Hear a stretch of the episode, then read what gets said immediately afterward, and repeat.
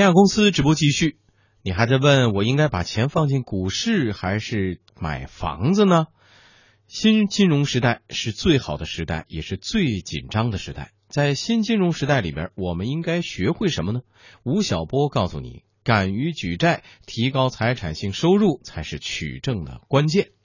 那么本期吴晓波频道，我们就来一起说一说，每一块钱都能投资。学者之音，观者之眼，给你一个还原真实世界的财经频道。经济之声倾力呈现，channel channel 五 channel 五吴晓波频道。今天我们要谈谈我们这个时代和钱的关系。钱是不是个好东西？我记得我小时候啊，我爸爸教育我说：“吴晓波同学，你知道这个世界上最脏的东西是什么吗？”我亲爱的父亲告诉我说：“这个世界上最脏的东西是钱，是钞票，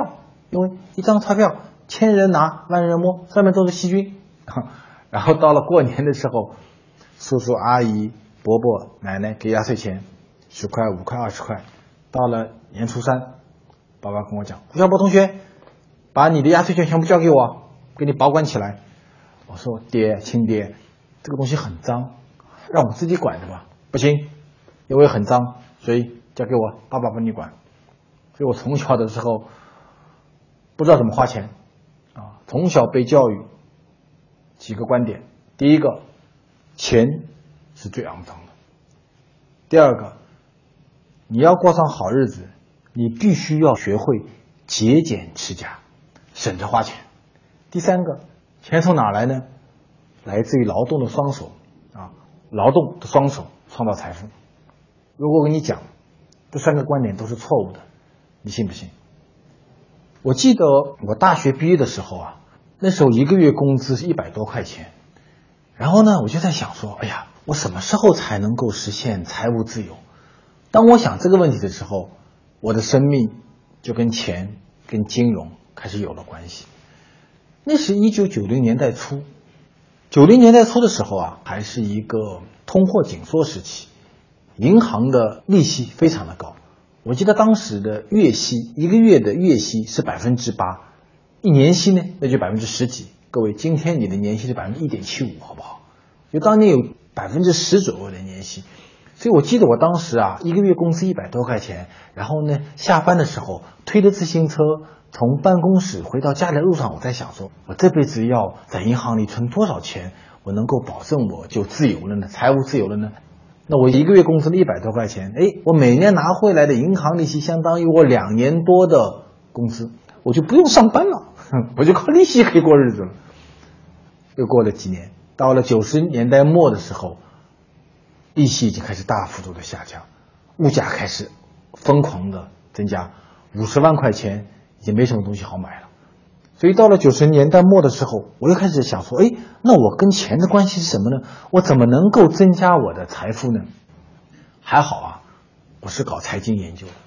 我去看了我们周边国家这些经济发展过程中的轨迹，我得出了一个结论，这个结论救了我很大的一条命。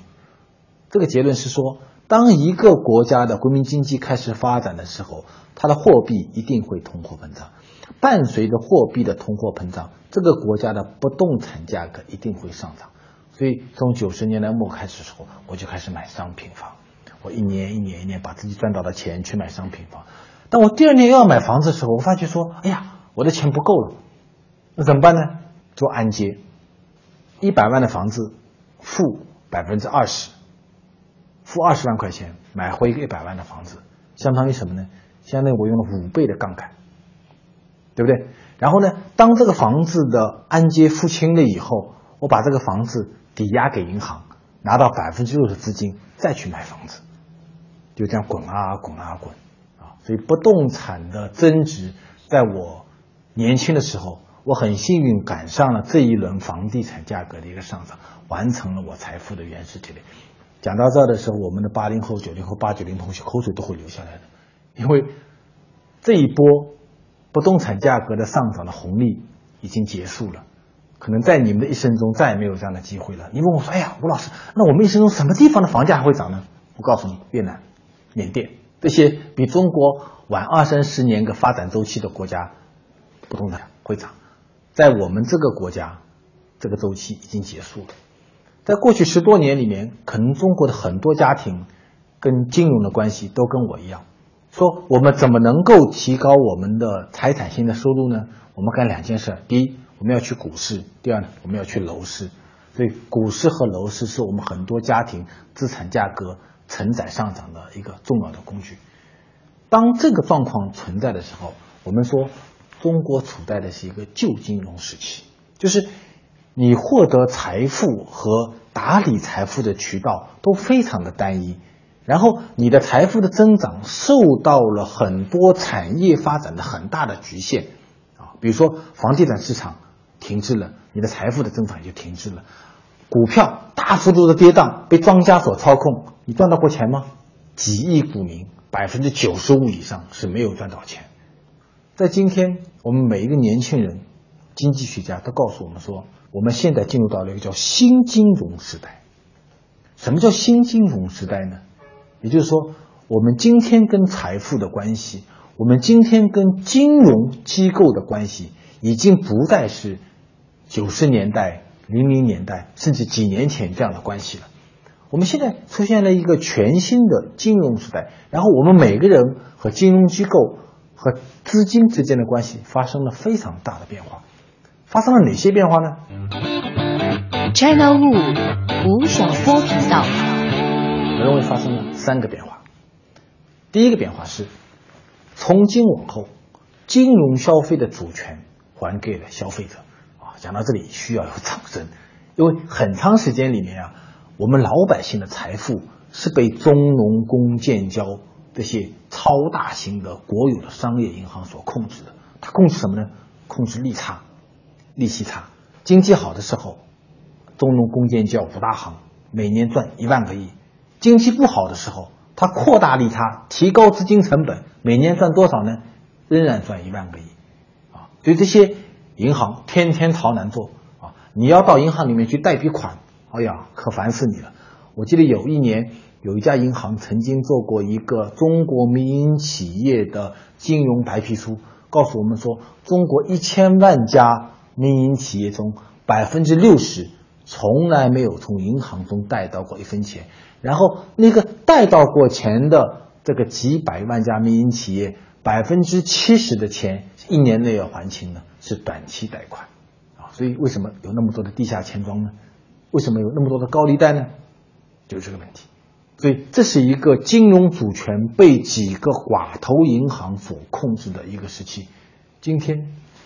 发生大的变化了，啊，今天我们看到出现了很多新的产品。前两天我去一家基金公司做调研，华夏基金，他们原来是朝南做的，啊，是发基金给大家。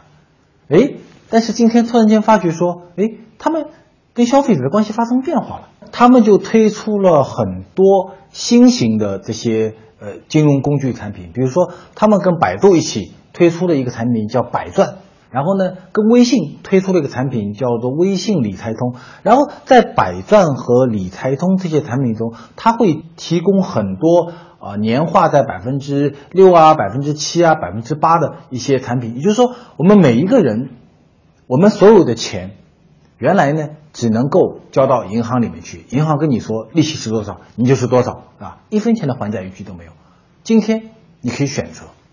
你可以选择华夏基金的产品。华夏基金里面呢还有很多产品，它有比较保守的产品，有比较激进的产品，你可以选择。同时，当然你可以选择非华夏基金的产品，选择别的金融机构的产品。然后呢，因为整个一个银行的存贷款的利率被打破掉了，所以整个市场上很多金融机构。银行、基金公司、证券公司都提供了非常非常多的新产品，而且这些产品有一个非常重要的特点，就是它具有强大的互联网属性，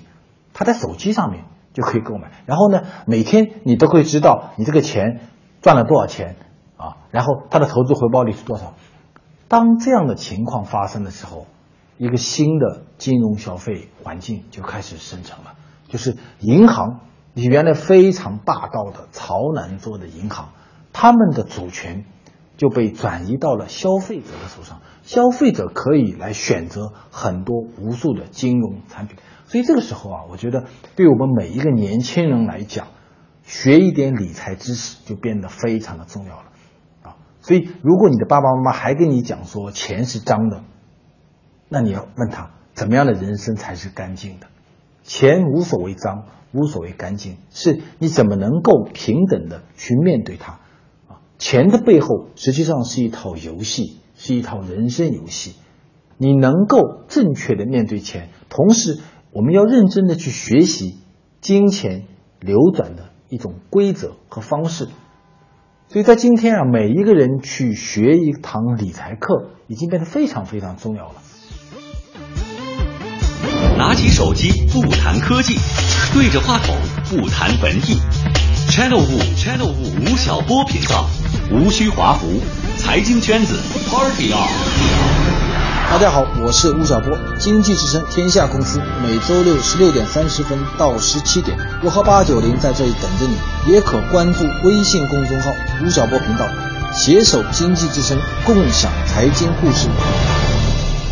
我最近在跟一些年轻人接触的时候啊，我其实有一个挺大的感慨，就是现在的八零后、九零后的年轻人，他们对待金融、对待钱的态度和技巧能力。比六零后和七零后确实要高很多很多。最近这段时间，我们看到有一个活动挺有趣的，就是华夏基金和雪球一起推了一个活动，呃，他们叫做海选基金经理，就是无论你是任何人啊，你是一个在校大学生也好，你是一个白领也好，你是一个非金融行业的人也好，OK，无论你是谁，你都可以报名。然后呢，你在一个呃像雪球这样的互联网平台上，通过虚拟的方式。来体现你的理财能力，然后呢，海选出一个人，这个人华夏基金可以让你去打理一个亿人民币的资金，然后这个活动啊，据说有一万多个人参与。我看了一下他的这个每天的排行榜，我他每天会公布在过去一天里面你的理财的成绩，很多人他的当日的理财能力能够达到百分之九点几、百分之十、百分之八点几。哦，很让人吃惊。然后呢，这些人很多都不是基金行业里的人，都是各行各业的年轻人。所以组织这个活动呢，跟我讲说也很感慨。如果这个活动在十年前、在五年前比的话，可能第一没有那么多的人参与，第二呢，它的水平也不会有那么高。所以我觉得今天的中国的这种金融时代和这种金融的。水平的一个提高，确实给了我们很多年轻人一个新的挑战和一个新的机会。随着金融垄断被打破之后，越来越多的金融机构，像华夏基金这样，能够提供给我们很多消费者可以自主选择的金融产品。这是我们看到的跟过去完全不一样的一个景象。第二个情况呢，新金融时代的特点是。一切的商品和服务都可能被证券化。我记得去年我们也卖过一个消费信托产品，叫做一千零一夜，就是你出一千零一块钱，然后呢，云南就会有几家五星级酒店的住房，你可以来选择几间几天晚上可以去做消费。然后呢，发行这个产品的基金公司，它从这些云南的五星级酒店拿到的房屋的价格呢，可能更低。那么那些云南的这些酒店呢，它也消化了很多闲散的客房，所以也获利了。这就是。未来新金融时代的第二个非常重要的特点，就是你所看到的很多商品，从一个游戏机也好，到一个客房，甚至你的出国旅行、你的留学、你看一场电影等等等等，都可能会被包装成一个金融产品。也就是说，只要你学习，只要你关注每一百块钱、每一万块钱、每一千零一百块钱，它所能够产生的。使用效率和商品化效率是不一样的。第三个特点，随着中国金融机构不断的增加，随着各种各样的金融产品大幅度的提升，特别是移动互联网时代的这些金融工具、金融产品，像华夏基金这样的一些新的实验的一些推广，我们看到中国今天已经进入到了一个叫复杂金融时代。如果今天的一个中产阶级的家庭来问你说，吴老师，我现在有笔钱，我到底是应该买股票呢，还是买房子呢？当你问这个问题的时候，你就是一个旧金融时代的人，因为就十多年前我们才会问这个问题，因为金融市场没有那么复杂，没有那么多的市场化的一种工具。在今天，你可以买债券，